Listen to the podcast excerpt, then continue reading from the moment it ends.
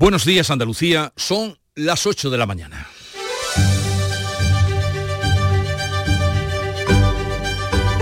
En Canal Sur Radio, La mañana de Andalucía con Jesús Vigorra.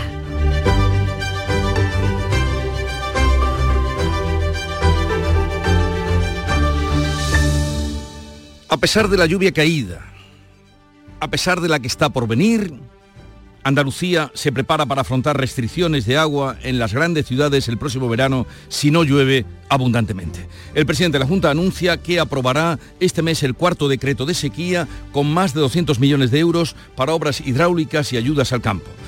Por otra parte, la audiencia de Cádiz condena a la cárcel a 97 integrantes del clan de los Castañas con el mayor juicio por narcotráfico que se ha celebrado en nuestro país. El cabecilla, Antonio Tejón, ha sido condenado a seis años y medio de prisión. Así concluye este juicio contra el narcotráfico que las asociaciones antidroga sostienen que ha sido un juicio y que su condena le quita el halo de impunidad que hasta ahora tenía el narcotráfico en la zona. Vamos al Congreso. Junts apoya las enmiendas del PSOE y el resto de los aliados a la ley de amnistía que sigue su curso. Los de Puigdemont advierten que esperan incorporar el amparo de los delitos de terrorismo antes de su aprobación definitiva. El juez García Castellón mantiene sus sospechas de terrorismo en el caso del Tsunami Democratic, o sea, todo el movimiento que hubo en torno al procés, y señala a Puigdemont eh, como eh, para seguirlo por un delito de terrorismo. El Congreso ratifica la eliminación del término disminuido de la Constitución ya definitivamente. Y fuerte incremento de la gripe en Andalucía. La incidencia sube a 622 casos por cada 100.000 habitantes frente a los 935 de la media nacional que baja por primera vez en un mes. Las mascarillas siguen siendo obligatorias en los centros de sanitarios. Así es que cuídense. La mañana de Andalucía. Social Energy. La revolución solar ha llegado a Andalucía para ofrecerte la información del tiempo. Estamos ya en viernes 19 de enero, toda Andalucía salvo Jaén tiene aviso amarillo por lluvia, viento u oleaje. El día viene con precipitaciones moderadas y tormentas locales con granizo menudo que se van a abrir con grandes claros por el oeste durante la tarde. La cota de nieve baja a 1.600, 1.800 metros. Las temperaturas irán en descenso, hoy con máximas entre los 16 grados de Jaén, Córdoba y Granada y los 20 de Almería. El viento soplará del oeste fuerte o muy fuerte en el litoral y en las costas altas orientales. Comienza el año revolucionando tu hogar con Social Energy, la mejor relación calidad-precio del mercado. Si no, te la mejoramos. Descuentos de hasta 3.750 euros y llévate 200 euros en tu batería virtual con Quiero Luz, con seguro todo riesgo incluido los dos primeros años. Pide tu cita al 955 44 11 o socialenergy.es. La revolución solar es Social Energy. Canal Sur Radio. Logística Castillo. Más de 20 años viajando contigo los 365 días del año. Logística Castillo les ofrece la información del tráfico.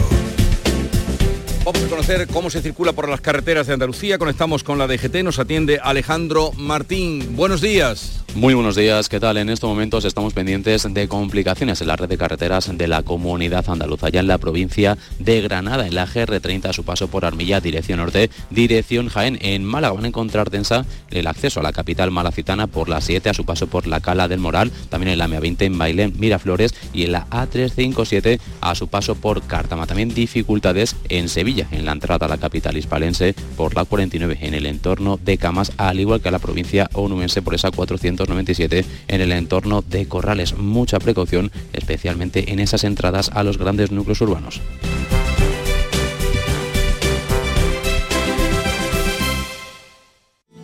Ricos, ahí están.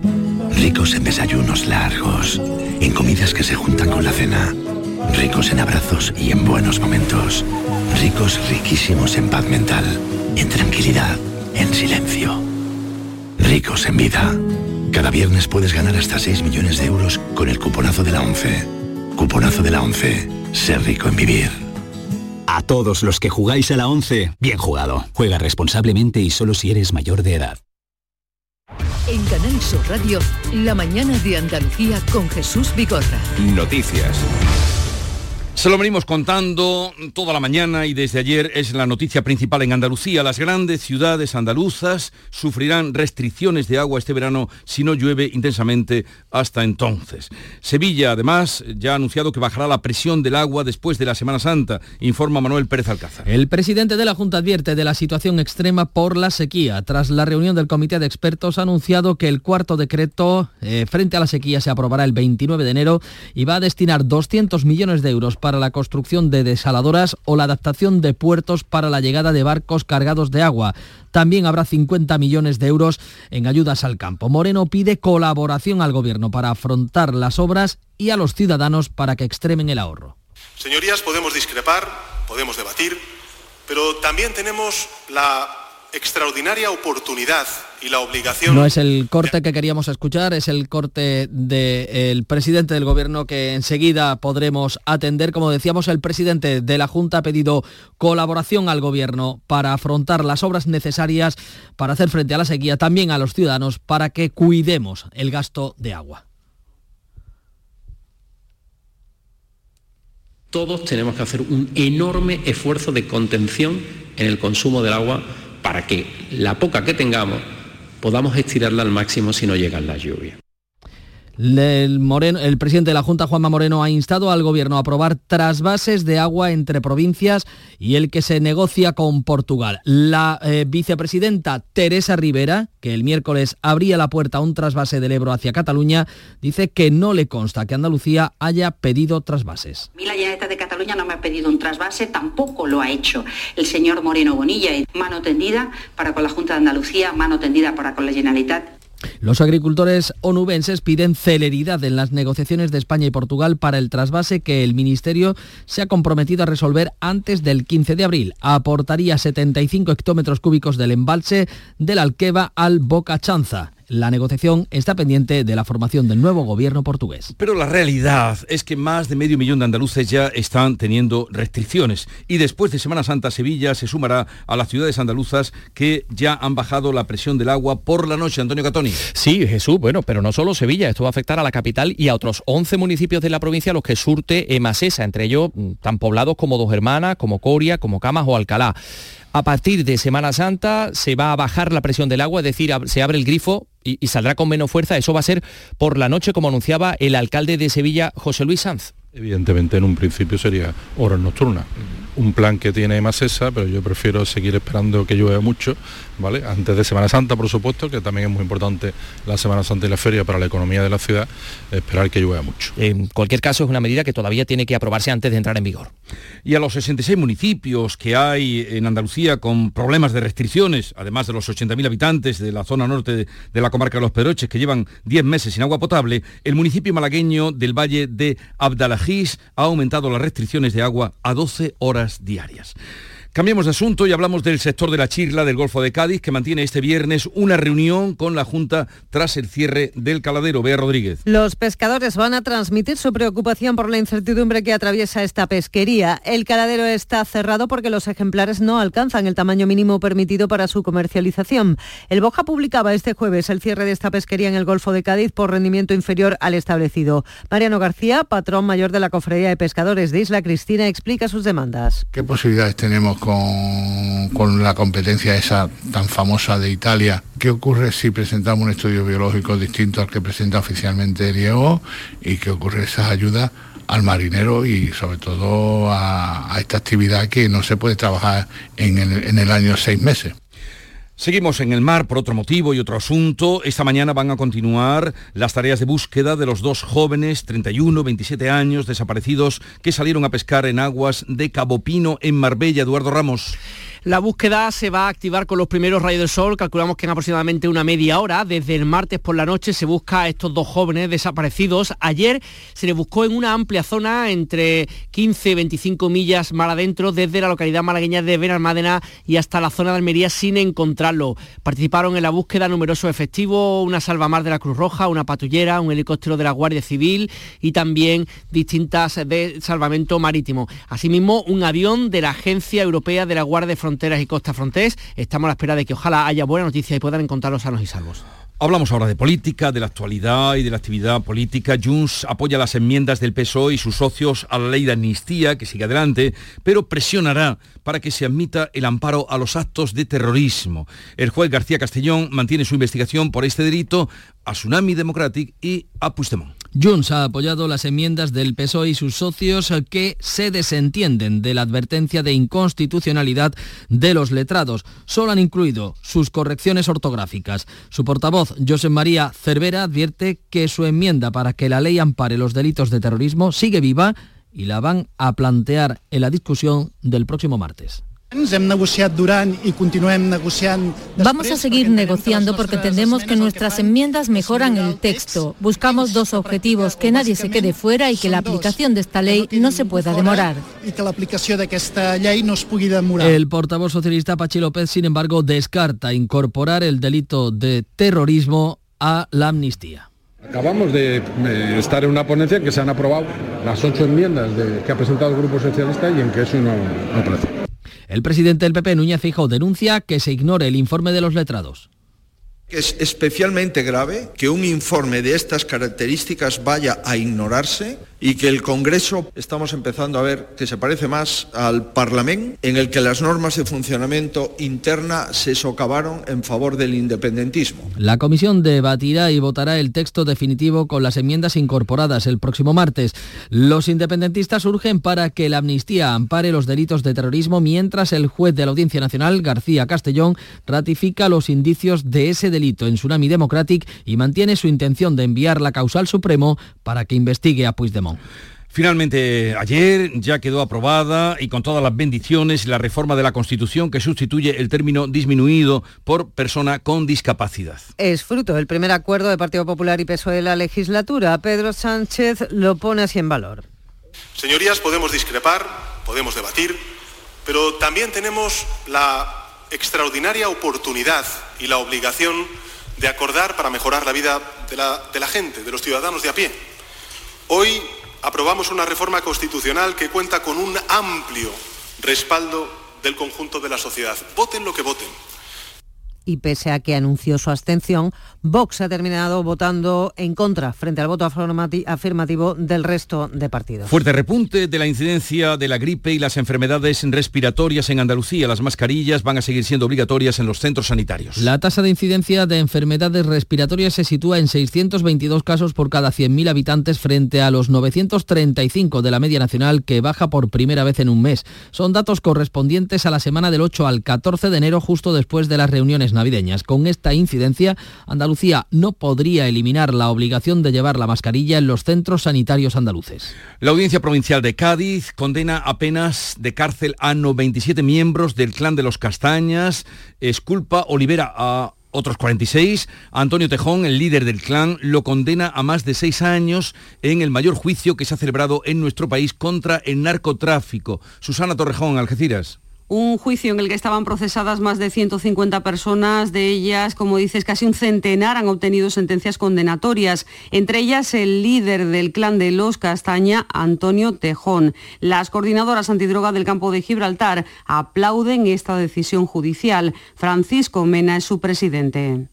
Dos terceras partes de las personas que se sentaban en el banquillo de los acusados han sido condenados todos y los que no han sido condenados porque en muchísimos casos antes de llegar a juicio llegaron a acuerdos de condenas con la Fiscalía.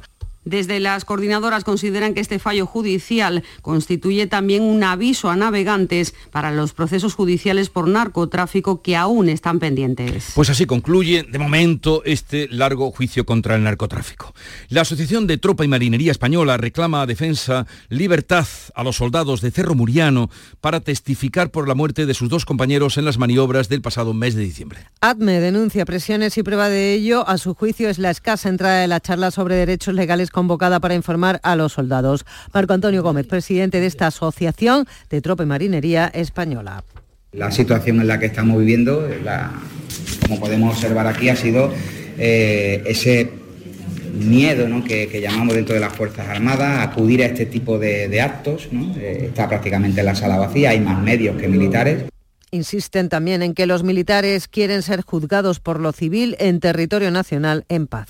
Las exportaciones andaluzas crecieron en noviembre un 3,9, casi un 4% con respecto al mismo mes del año anterior y retoman así la senda del crecimiento tras nueve meses consecutivos de bajada interanual. A falta de diciembre para cerrar 2023, las ventas al exterior sumaron casi 35.300 millones de euros, el segundo mejor registro de la serie, pese a acumular una caída del 10%. Tras nueve meses de esas bajadas, Andalucía registra la mayor subida de las cinco comunidades más exportadoras y frente a la bajada del 6,7% a nivel nacional. La consejera de Economía, Carolina España, apunta que el contexto internacional sigue marcando los datos. Se están produciendo tensiones en el ámbito de las exportaciones, fundamentalmente pues, por la guerra de Ucrania y de Oriente Medio, pero también por el hecho de que eh, nuestra, la sequía Andalucía presentará su oferta turística en Fitur de manera integral y se centrará en la conectividad y la desestacionalización. Esto es, que no solo vengan turistas en verano. El pabellón andaluz integrará a todas las provincias en un espacio de 6.500 metros cuadrados. Las provincias no contarán con stands independientes como en otras ediciones, sino que todos los territorios tendrán un espacio reservado en este macroexpositor andaluz. Un pabellón que será inteligente tecnológicamente hablando innovador. Cuenta con espacio para cerrar negocios, realizar demostraciones gastronómicas e incluso un plató de televisión. Arturo Bernal, consejero de Turismo. Vamos a contar con un presupuesto de más de 3,3 millones de euros que nos va a permitir disponer, entre otras cosas, de un stand totalmente innovador, con más contenidos, con más presentaciones y definitivamente con mucho más espacio para todos los destinos que participan en Fitur. Esta nueva edición de la Feria Internacional de Turismo de Madrid se celebrará entre el 24 y el 28 de enero en el Palacio de Congresos de IFEMA. El Tribunal Constitucional tumba la reforma del impuesto de sociedades de Cristóbal Montoro y abre la puerta a devoluciones millonarias. Por unanimidad, el órgano de garantías ha declarado inconstitucional el decreto de Rajoy, que redujo las deducciones por pérdidas de las empresas con una facturación de más de 20 millones de euros, las degradaciones por dividendos o ganancias en terceros países o por el deterioro de sus participaciones en otras sociedades. Las compañías que en su día impugnaron podrán pedir ahora la devolución, un golpe a las arcas públicas de miles de millones de euros. La actual ministra de Hacienda, María Jesús Montero, ha criticado al PP y dice que suma la gestión eh, la va a terminar pagando todo eh, la hacienda pública, todos los contribuyentes. Son las 8.17 minutos de la mañana, sintonizan Canal Sur Radio. Buenos días. En el sorteo del cupón diario celebrado ayer, el número premiado ha sido 49.367-49367. Serie 28 28. Hoy, como cada día, hay un vendedor muy cerca de ti repartiendo ilusión. Disfruta del día. Y ya sabes, a todos los que jugáis a la 11, bien jugado.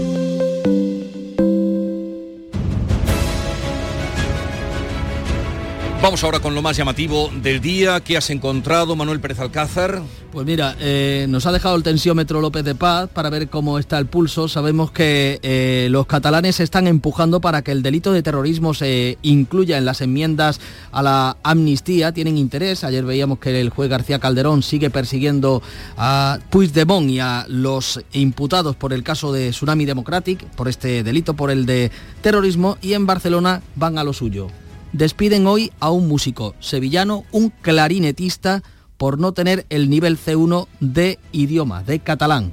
¿De dónde? ¿De qué orquesta? O... De la banda municipal de música de, Barcelona. Y eh, dice con buen criterio eh, este hombre, José Joaquín Sánchez, que se llama este clarinetista sevillano, que la partitura es un idioma universal. La música es el único idioma que se lee igual en todos los países del mundo.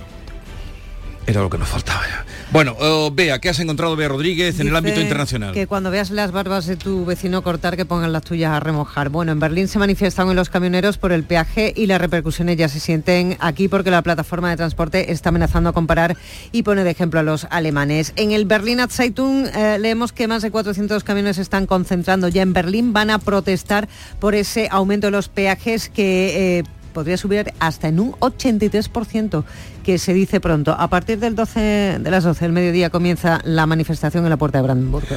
La clave económica del día, Paco Ramón, ¿dónde está? Pues mira, cuando se cumplen 10 días del informe de Gotham sobre Grifols, leemos en El Economista declaraciones en exclusiva de Daniel Yu, que es el director de esta ciudad del cómic, en donde vive Batman, que tumbó la acción de la empresa española un 40%. Dice que rastrea el mercado en busca de empresas con un potencial de caída de hasta el 100% y que mantiene, siguen estando cortos en Es decir, esperan que sus acciones sigan cayendo. La noticia deportiva, Nuria Gaciño. Sorteo de los cuartos de final de la Copa del Rey. Hoy a la una de la tarde conoceremos al rival del Sevilla. Estos cuartos se van a disputar la semana que viene. Sigue siendo partido único, así que el que saque primero la bola jugará en casa. Fuera de casa lo hace esta noche a las 9 el Cádiz, que se la juega ante el Alavés en Mendizorroza. También se la juega Sergio González al frente del banquillo. Son las 8.20 minutos de la mañana. Sintonizan Canal Sur Radio. Tiempo para la información local.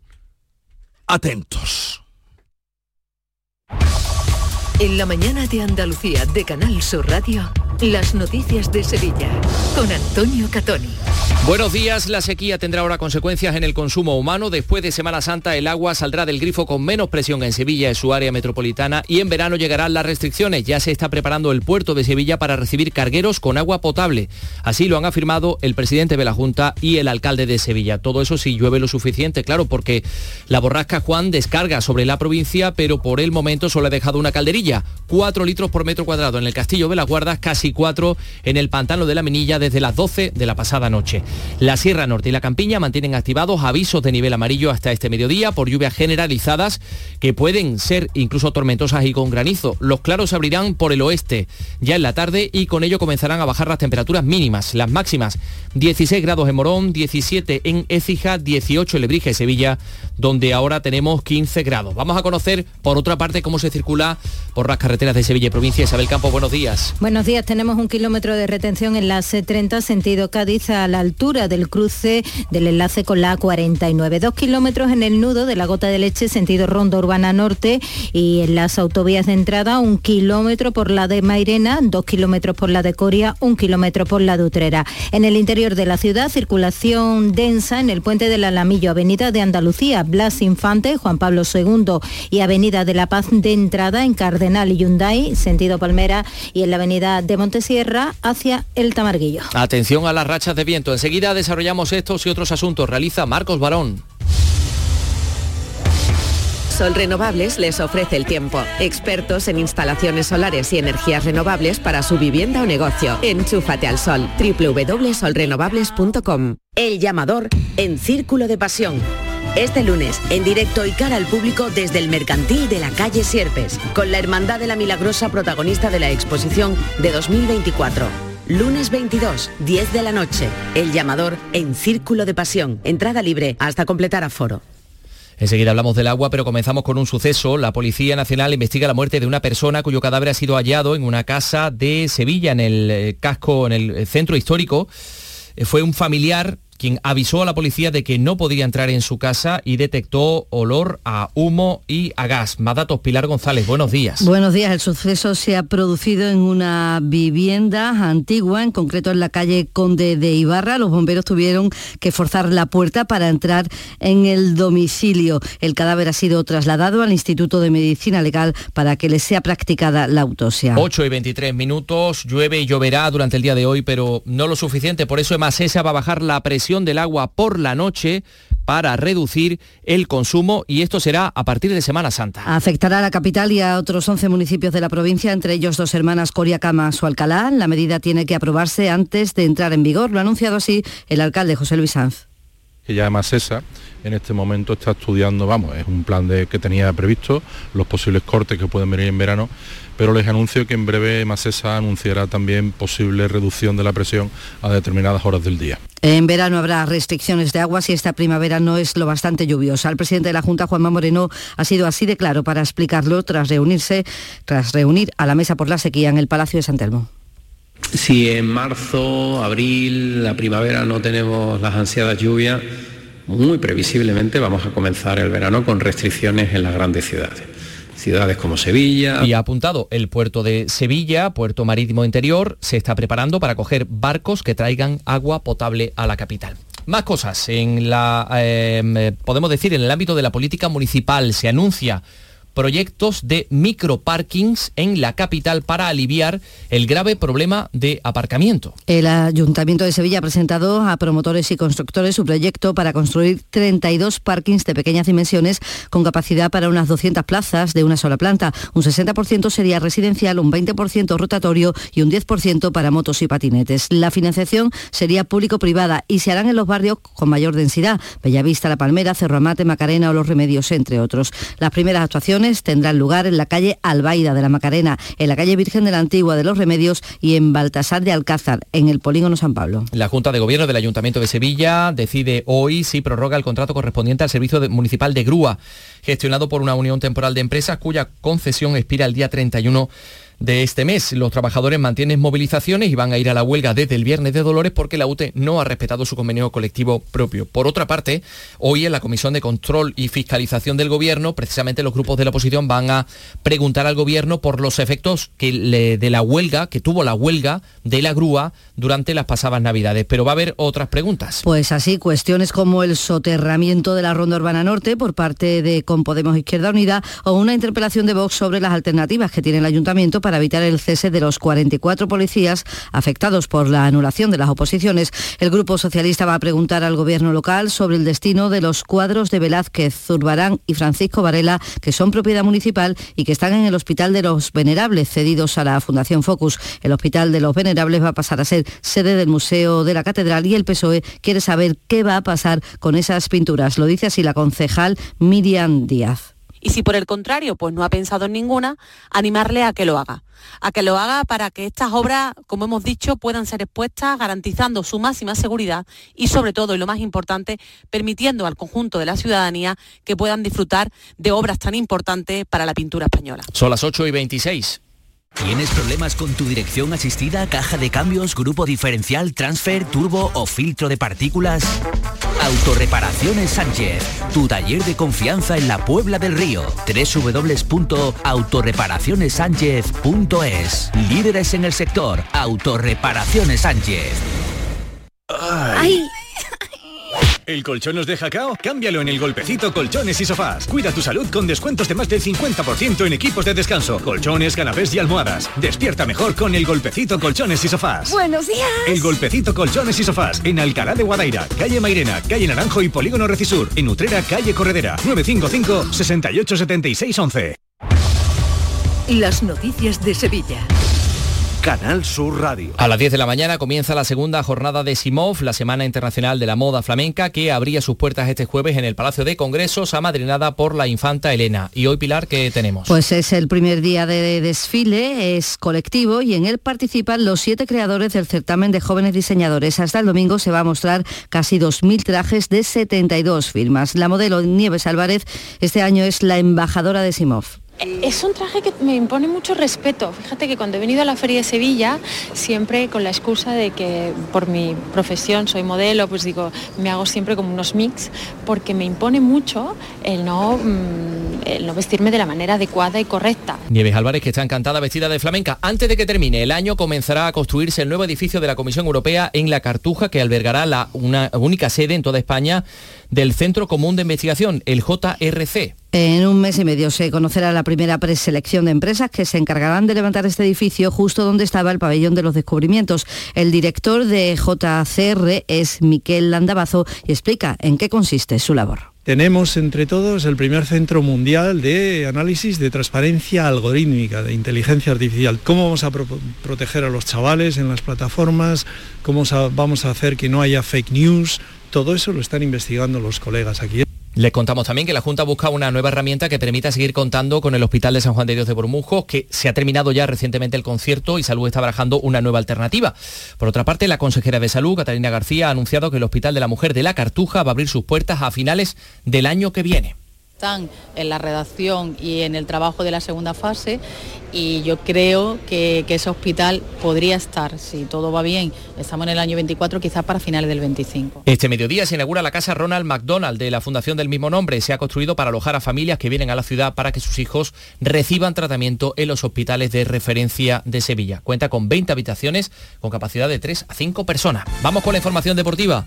Nuria Gaciño, buenos días. Hola, ¿qué tal? Muy buenos días. El Sevilla va a estar hoy muy pendiente del sorteo de los cuartos de final de Copa, que va a comenzar a la una. Todos los equipos del bombo son de primera, así que puede tocar cualquiera. Atleti de Bilbao, Real Sociedad, Girona, Celta, Mallorca, Barcelona o Atlético de Madrid. Los cuartos se van a disputar la semana que viene, sigue siendo a partido único, por lo que si se quiere jugar en casa, la bola tendrá que salir en primer lugar. El Sevilla que juega el domingo en Liga en Montilivi, donde está obligado a ganar para alejarse del descenso, y el Betis juega también el domingo, recibe al Barcelona en un partido que va a servir para despedir a Guardado, que ya de forma oficial se marcha al fútbol mexicano. Por cierto, Abel Antón, que está, va a ser el protagonista de la maratón de Sevilla y que está encantado con el circuito de la ciudad. Como circuito es quizá el más plano y el más llano de, de todos, ¿no? ¿Qué es lo que le falta a Sevilla para ser más grande todavía? Yo creo que eh, dinero, como Y en la agenda del día, la Orquesta Bética de Cámara en el espacio Turina.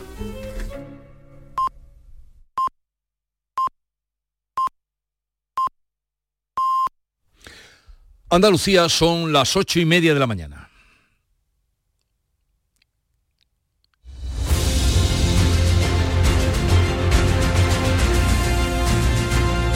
Ocho y media, va amaneciendo eh, en un día y sucesivos que nos dicen serán fríos, lluviosos, con viento, agua, lo que queremos. Y en el que nos acompañan hoy para comentar la actualidad Ana Cabanillas, Javier Chaparro y Javier Rubio.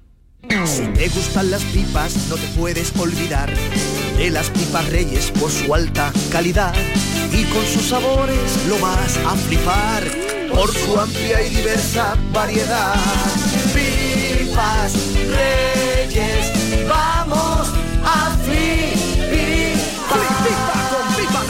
Los fines de semana nos despertamos en los mejores rincones de Andalucía para que conozcas su historia, su cultura, sus curiosidades, sus leyendas. Te invitamos a conocer una Andalucía llena de talento, hermosa, fascinante y única. Andalucía nuestra, los sábados y domingos desde las 7 de la mañana en Canal Sur Radio con Inmaculada González. Contigo somos más Canal Sur Radio. Contigo somos más Andalucía.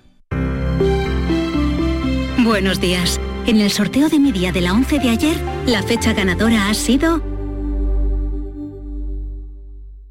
20 de marzo de 1981. y el número de la suerte el 11. Recuerda que hoy, como cada viernes, tienes un bote millonario en el sorteo del Eurojackpot de la 11. Disfruta del día. Y ya sabes, a todos los que jugáis a la 11, bien jugado. Si quieres disfrutar de la radio por la tarde, te espero de lunes a viernes a partir de las 4 en Canal Sur Radio. Te ofrezco complicidad, cercanía, risas y buen humor, las historias que pasan en Andalucía, actualidad, consejos sobre salud y muchas entrevistas. Cuento contigo. Así es la tarde de Canal Sur Radio con Mariló Maldonado. Tres horas para disfrutar de la mejor radio hecha en Andalucía. De lunes a viernes desde las 4 de la tarde. Contigo somos más Canal Sur Radio. Contigo somos más Andalucía. La mañana de Andalucía con Jesús Vigorra.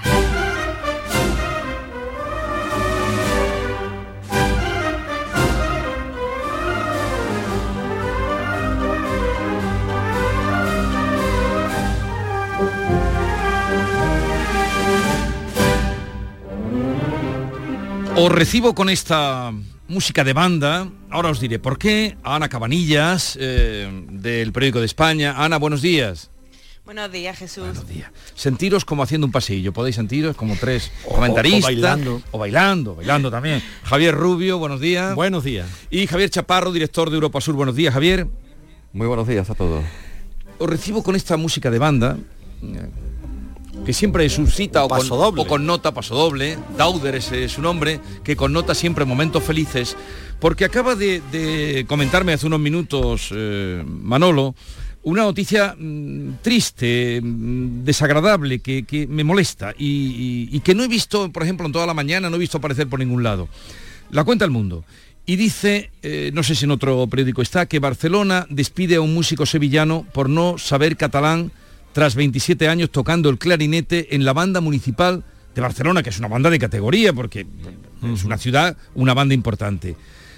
27 años tocando el clarinete, y, y esto es real, esto no es un bulo porque aparece él con su cara, con la carta de despido, estoy viendo la foto, vamos a tratar de dar con él, Pero esto, ¿a dónde nos está llevando esto? Pero, eh, em, saber catalán no, es por no acreditar el C1. El C1, el C1, sí. O sea, el C1 El- es un uso ya mm, bastante avanzado del Sí. idioma. O sea que seguro que lo entiende perfectamente como lo entiende que todo se el mundo que maneja está allí. allí en A ver, las gestiones cotidianas, ¿no? Que Esto sin acritud, ¿eh? Porque No, no.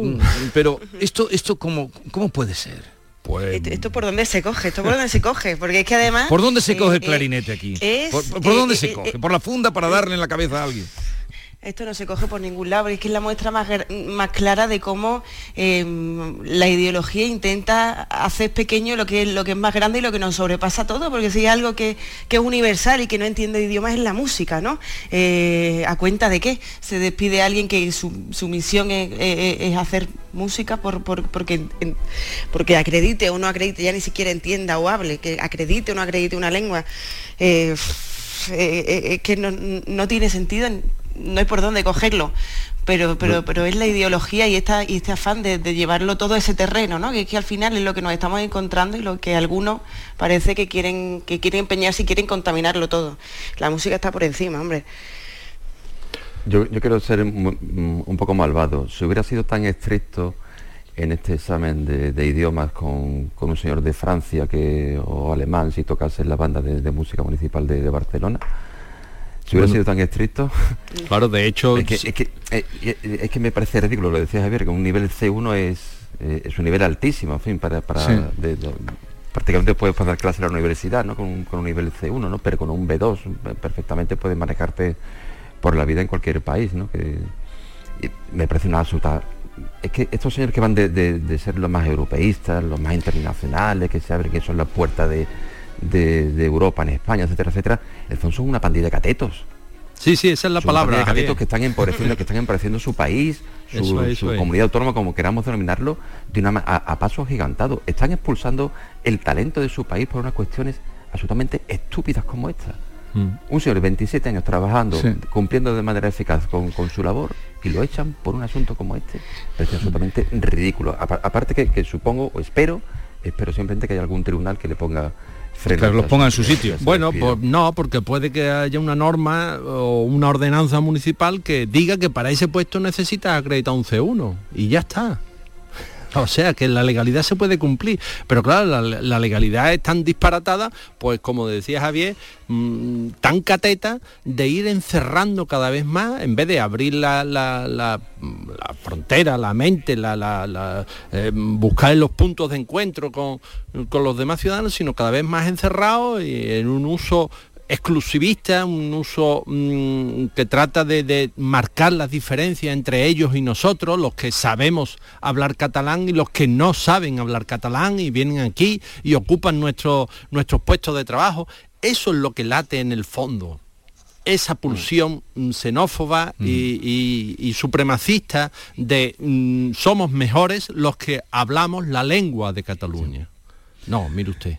Pero alguien, no sé, no sé cómo se articula, pero esto si se deja pasar, que yo no he visto en otro sitio la noticia, pero si se deja pasar como se han dejado tantas cosas, cuando se Bueno, multaban por los claro, rótulos en, en claro. español, eh, cuando se obligaba a rotular en catalán, pues llegará un momento, es un disparate colosal, porque esto no, esto no tiene, porque allí, ahora allí entendemos hay que- muchísima gente. Ahora entendemos que es un disparate. Mira, en, Ba- Colosal. en Barcelona, y tú lo sabes, Jesús, mejor que nosotros, en Barcelona más del 50% de la población no se maneja en catalán. En Barcelona, ciudad. Es una ciudad y hay castellano una no- hablante. y hay una normalidad. ya y- está, y se combinan los dos idiomas, y que el, el del bar te pregunta en Pero- catalán y el otro... pero ojo que- que, Ya está. eh, que- Pero las cosas, las cosas de, de las lenguas, de los idiomas, son, están hechas para comunicarnos, para entendernos, no para separarnos. No esto, todo, toda la política lingüística de Cataluña de los últimos mm, 40 años está pensada en diferenciar, en marcar las diferencias, en que a un lado están los catalanes buenos, que son los que hablan catalán, y a un lado están los catalanes malos, que son los que hablan la otra lengua cooficial en la comunidad autónoma. Ya está, no es más. Y, y que si esto pasa es porque las administraciones lo permiten, porque las bueno, administraciones lo lo permiten, alientan, porque han llegado, sí. Pero- lo alientan Pero perdona, Ana, un llevan- momento, que en, en- en el Ayuntamiento de Barcelona está el PSOE E ahora, ¿eh?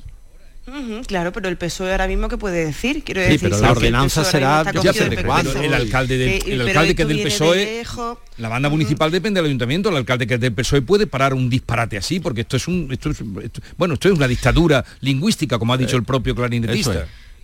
Es. pero que por, por un músico, además un músico que tampoco es que tenga, tenga una consideración, yo creo que para los políticos extremadamente, en fin, eh, no creo que vaya a enfrentarse a, a una alianza que ya se ve que está mucho más consolidada que, que- que- que lo que pueda mm, trascender un ayuntamiento, ¿no? Un, un- un simple ayuntamiento. Yo, eh, lo que pasa es que esto viene de largo y viene encaminado a esa política, eso de romper puentes en un mundo que está globalizado, Mm. donde todos vamos hacia la eh, universalización de la lengua, entendernos todos, esto es un retraso clarísimo. Yo lo que me pregunto es lo que decía también eh, Rubio, eh, y, esto, eh, si traen un alemán que es una eminencia, ¿también le van a echar?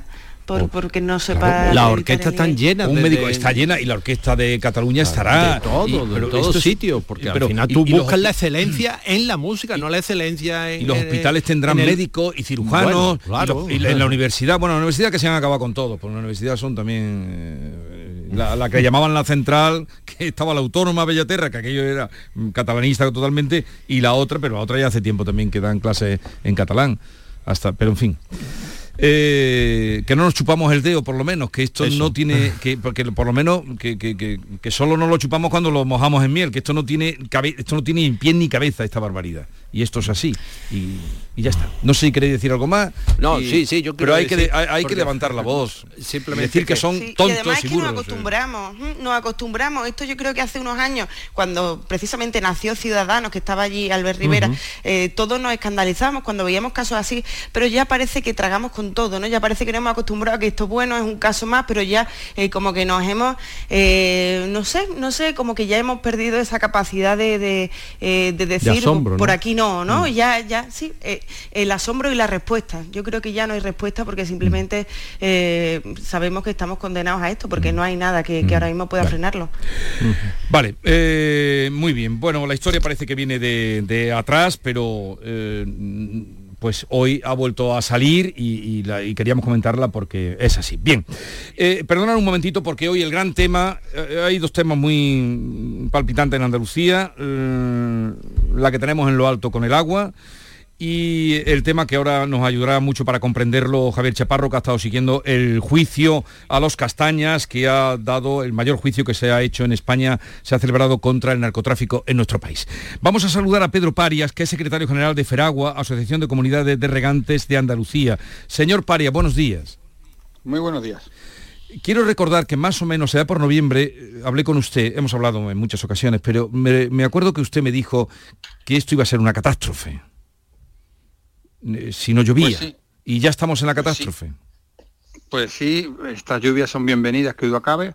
Han mejorado sensiblemente eh, algunas zonas de Andalucía que ahora entraré en detalle, pero seguimos una situación eh, muy mala de cara a próxima campaña de riego y bueno, con restricciones en algunos municipios andaluces y con previsión de restricciones si este invierno y primavera no es muy lluvioso. Y con los datos que usted tiene, ¿qué previsión? Porque claro, el presidente de la Junta dijo ayer que si no llovía 30 días, casi como el diluvio universal, que habrá restricciones en, en verano en las grandes ciudades de Andalucía. Sí, bueno, para, para salir de la situación de, de emergencia que tenemos ahora, tiene que caer en los próximos dos, tres meses eh, 400, 500 milímetros. Eso nos haría a llegar a la situación más o menos de normalidad. No a llenar todos los embalses, para eso tendríamos que tener eh, más de 700 litros en los próximos tres meses, pero sí mm, llegar a la situación de normalidad de que no hubiera restricciones. ¿no? Esto significa, pues esos 30 días, si llueven durante todos 30 días 10 litros, pues son 300 y estaríamos ahí en año parecido a lo que pasó el año 2018, donde empezó a llover un 28 de febrero y estuvo lloviendo en torno a 300 litros entre marzo y abril y, y se salvó la situación. ¿no? Necesitamos mucha agua, necesitamos que haya inundaciones incluso en algunas zonas para recuperar un nivel de embalse mm, que llegue a lo que es el objetivo de la normalidad, que no es llenar todos los embalses, y están, están los embalses en torno al 50% por ahí. Ahora están en torno al 20%, en algunos sitios incluso en torno al 10%, en algunas provincias, y estas lluvias han sido buenas, eh, han sido más intensas en las sierras de Huelva, Sevilla y Córdoba, pero mucho menos importantes en el resto, mucho menos en las campiñas. Hay sitios donde han caído 100 litros y sitios donde han caído cero en estos tres últimos días. Y, y es muy variable. El sistema más beneficiado sin duda es el sistema Ribera de Huelva, que abastece a Sevilla, que ahora ha cogido sobre 20 hectómetros cúbicos, es decir, casi dos meses. y Sevilla eh, es el, el- el gran beneficiado de, de estas lluvias en cuanto a los embalses que han mejorado su situación ostensiblemente y para el regadío prácticamente seguimos igual. No decir que en Guadalete y Barbate prácticamente los embalses no se han movido, en la provincia de Cádiz, en la cuenca mediterránea andaluza a datos de ayer, sin contar la lluvia de esta noche, pues había incluso menos agua que hace una semana, dos hectómetros cúbicos menos, es decir, que no había habido mejora ninguna. En el Guadalquivir, pues más, más lluvia y más mejora en la parte occidental de la cuenca y menos en la parte oriental. La zona que está en mayor mm, peligro, riesgo, o, ¿cuál sería?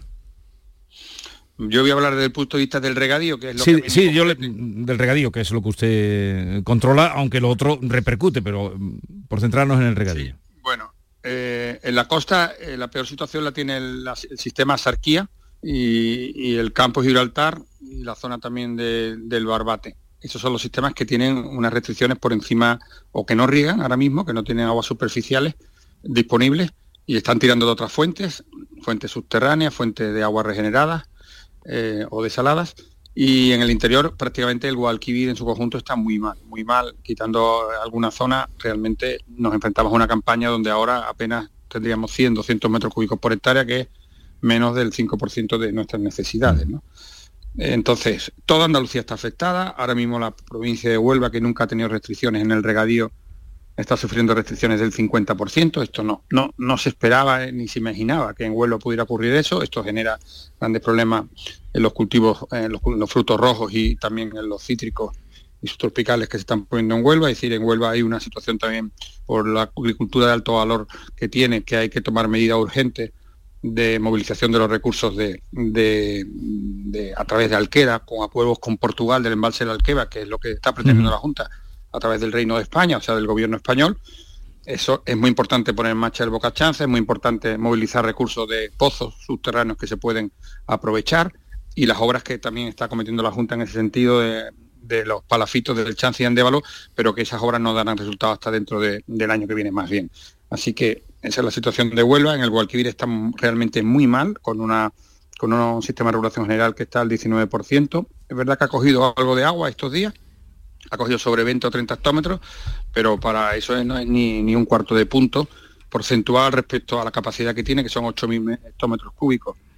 Eh, insisto, hay sitios que ha llovido mucho en las sierras, que hay donde tiene que llover, y está habiendo aportaciones, pero por desgracia esta, este frente de lluvia ya se acaba, ya lo que acaba probablemente en el en occidente se acabará esta mañana y, y la cola será llegará esta tarde a la parte oriental, pero mm, volvemos a entrar en un periodo que, que no se ve lluvia en principio en los próximos días. Eh, ¿Cree usted, eh, señor Parias, que se está haciendo todo lo que se puede? No crear agua, que eso es imposible, pero sí, eh, pues no sé, el tema de la desalación de agua, mm, alternativas que habrá que buscarlas. se está haciendo... Bueno, lo que es evidente es que no se ha hecho en el pasado. Eso es evidente, que ha habido una parálisis de obras hidráulicas, pero no en los últimos cinco, sino en los últimos 15 años. En Andalucía ahora mismo no se construye ninguna presa, que son las obras que generan más recursos y a, menor coste. La única en construcción, Alcolea, fue parada en el año 17 por el Ministerio para la Transición Ecológica y Reto Demográfica de forma unilateral y sin justificación alguna, más que, eh, que tenía que poner más dinero.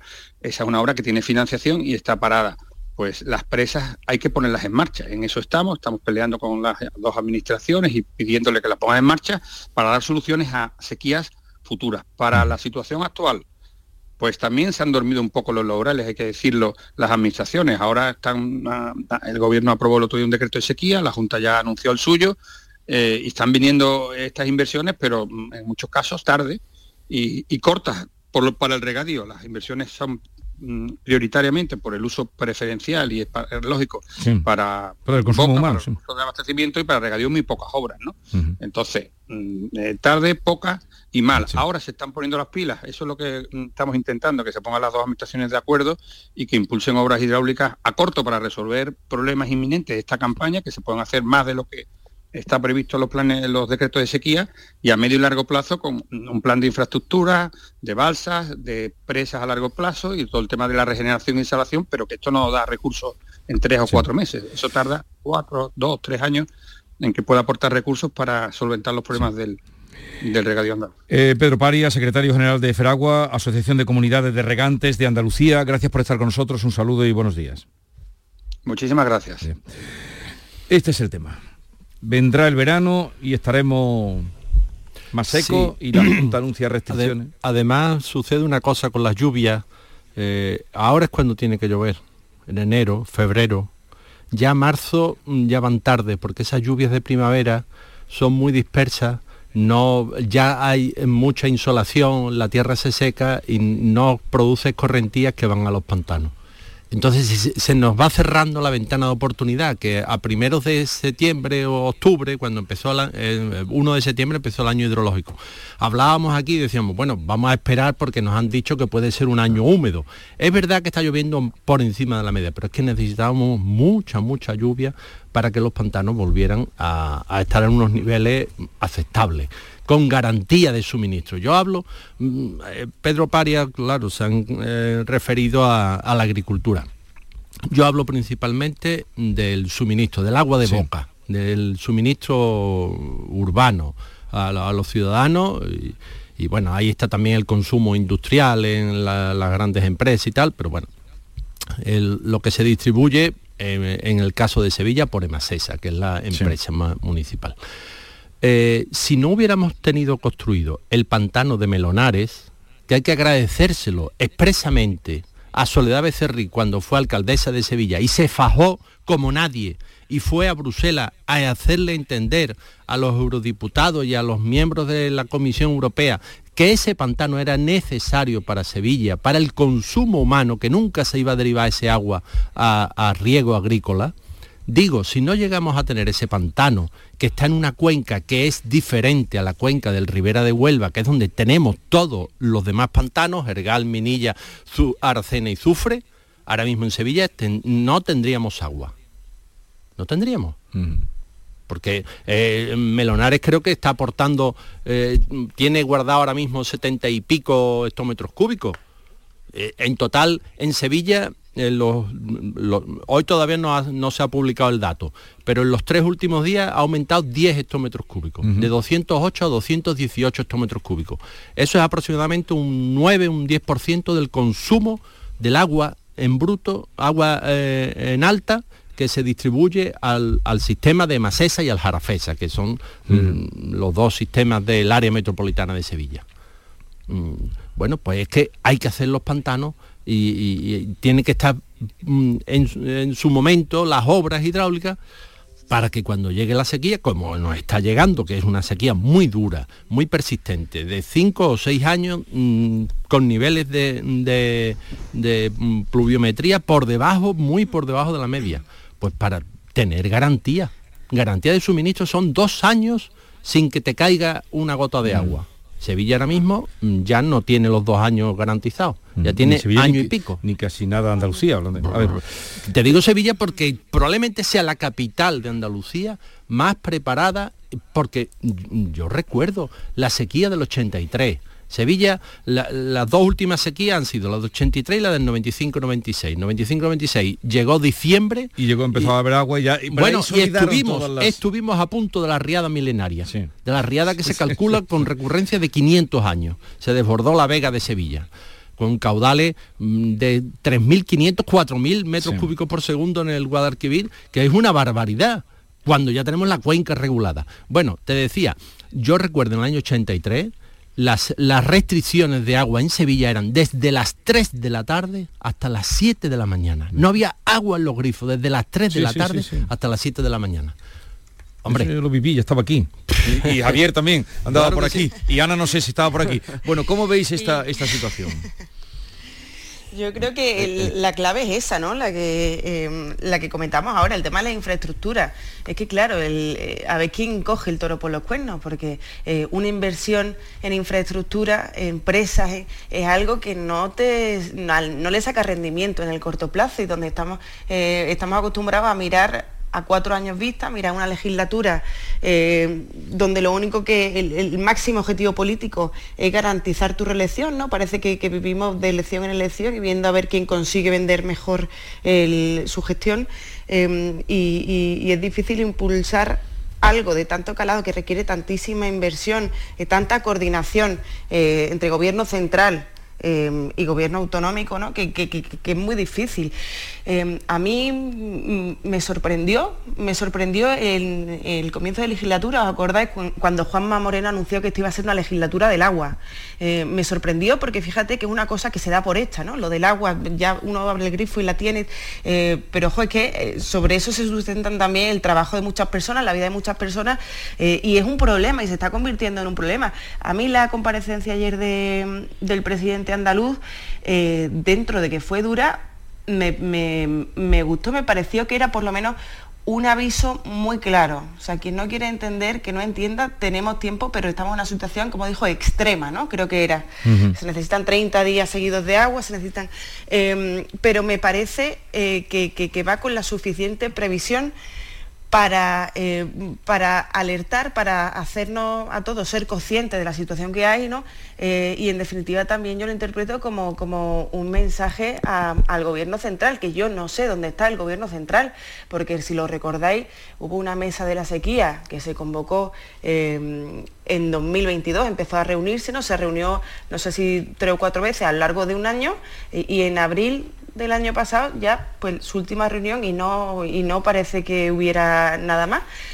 Eh, esto es un asunto de Estado y yo creo que nadie le está dando esa consideración, nadie le está dando eh, la consistencia que tiene que tener para que esto llegue a flote. Parece que vamos cubriendo parches, ¿no? Cuando ya vemos la oreja del lobo es cuando todos nos echamos la mano en la cabeza, pero es que esto requiere de una coordinación constante. Ya se está empezando a hablar del tema de los trasvases, que además es un problema, porque esto es la solidaridad que necesitamos y el nacionalismo hídrico que, hay en muchas comunidades, ¿no? Y que no, y que, eh, pero a esto hay que darle algún encaje y, veremos, yo recuerdo, yo en el 80 y pico no viví esa sequía, pero la de los cortes de los 90 sí los recuerdo, allí con, ollas para bañarse, ollas calentadas al fuego porque no había ya por la noche em, y, todo apunta que vamos a eso. Mm. También hay que pedir responsabilidad, aunque las empresas son siempre las que más consumen ¿no? y las que tienen que, em, pues que medir un poco hasta dónde pueden ahorrar o pueden evitar grandes, grandes gastos de agua.